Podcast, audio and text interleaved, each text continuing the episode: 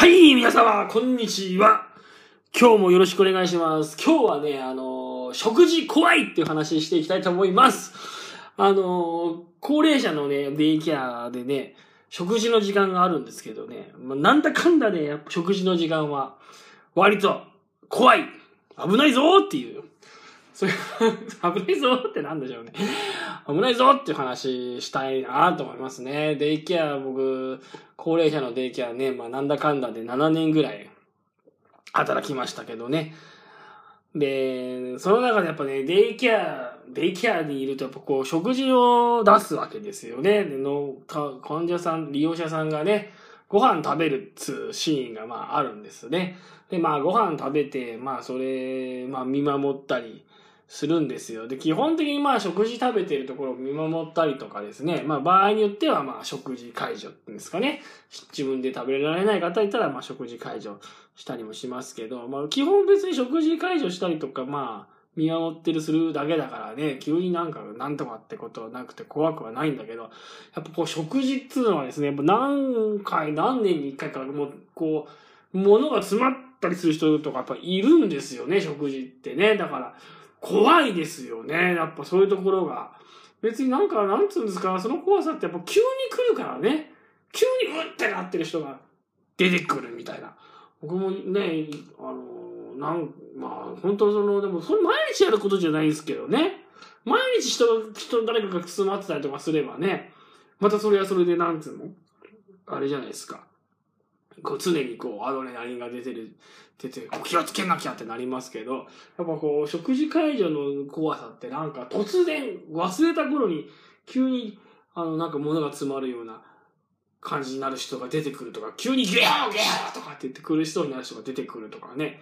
やっぱそういうことがあって、それと本当に何年か一回にもう、あの、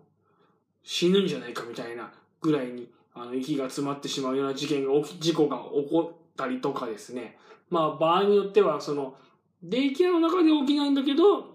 家帰って、利用者さんがパンを詰まらせて亡くなっちゃいましたとかですね。パンはよく聞きますね。パン、パン詰まらせて亡くなっちゃいましたとかですね。あと、パンよく聞いたな。餅もあったね。餅で誤嚥もあったね。そういうのもあって。だからなんかこう油断できないですよね。やっぱ物を食べさせ、食べさせるって言い方ちょっと悪いのかな。ちょっと食べていただくのなんて言えばいいですか？食べる業者さんにご飯を食べて。いただく、いただく、いただくでいいのかな、まあ、ちょっと、あんまりこう乱暴な言い方いけないですけど、食べてもらう時間っていうのは、なんかまあ、基本的にこうね、ご飯食べるなんか幸せな時間じゃないですか。でこう平和な時間だしね、いい時間なんだけど、こう急にそこに、あの、窒息とかですね、そういう危険なことが起きるっていうのがまあね、食事の時間の怖さでね、な高齢者のデイケアで働いてる時よくその食事の時間にたまにそういうことが起きるからね、怖いなーって、まあ思ってたですね。思ってた、思ってた。で、やっぱなんつう、そういうことがあるから、食べ物の形態をね、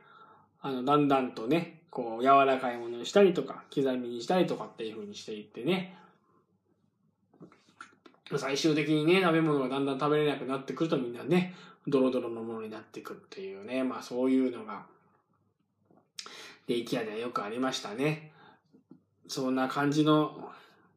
ことがありますね。まあデイケアっていうところはね、なんかこう、いつも忙しいわけじゃないんですけどね、基本的にいつもこう平和なんですけどね、なんかやっぱある日突然その、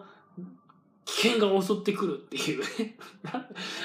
ある日突然その平穏な日常が終わって危険が襲ってくるっていう、なんかそういうところがありましたね。私も本当デイケアで何年か働いて、しばらく働いて思うのは、その、まあ、精神科の急性期の病棟とかそういうところもいましたけど、まあそういうところとやっぱ違くて、デイケアのはもう突然この平穏な日常が壊されるというか、そういうのが突然ある日突然起きると。まあいうのがなんかこう印象的でしたね。ある日突然こう人がバタッとこう倒れて、えー、骨折するとかですね。ある日突然パタッと、えー、血管が詰まって脳梗塞みたいになるとかですね。ある日突然、利用者さんと利用者さんが殴り合って、血まみれになる。それでそれを止めるとかですね。なんかこう、そういう不思議な、不思議なのかな、それは。なんだろう。そういう空間で急にこう、ビクッと働いてて、みんながするっていう。だから基本はこう、日常の場面なので、いつも忙しいとかではなく、割とのんびりと時間が流れている。そういう時間も結構あるんですけど、まあそのさ、突然誰かが急変を起こすとか、誰かが誰かが急に殴り合うとかっていうことが突然起きたりすると、急になんかこう、その、なんて、そういう、なん、なんつうんだ、なんつうそのスタッフ全体がこう、バタバタバタバタっと動き始めて忙しくなるっていうね。なんかそういう仕事っぷりでしたね。そうそうそうそう。それね、なんかね、この、言ってる人がいて、あの、デイケアのことにね、ついてね、語っている、すごい面白い本がありまして、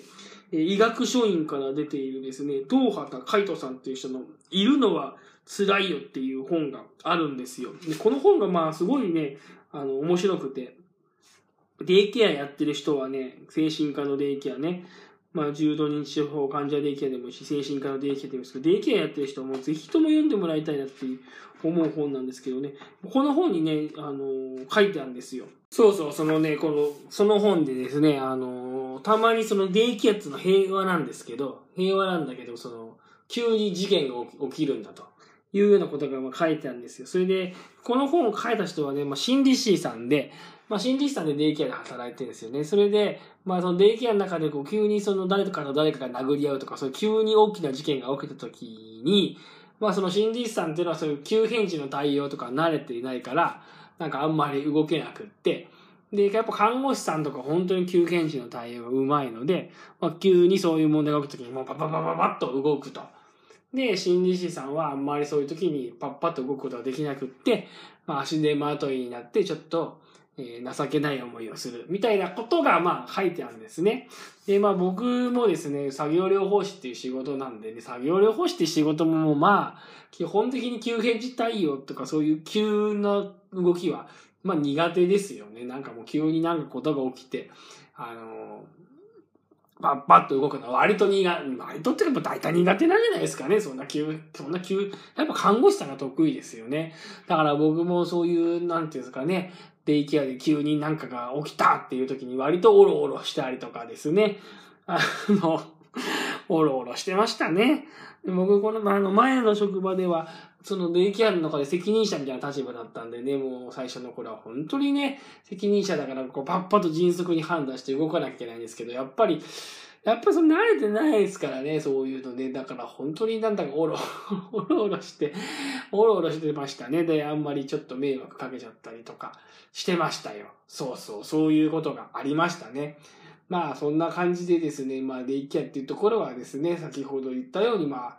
食事の時間急にたまに物が詰まる人がいるというところから話しましたけどね、急になんかね、急に事件が起きるんだっていう、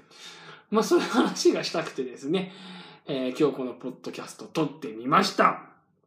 というわけで、えー、なんだこれ何回目なんですっけ ?9 回目のポッドキャストの配信ですね。えー、ちょっとやってみました。一応ね、これ、頑張って、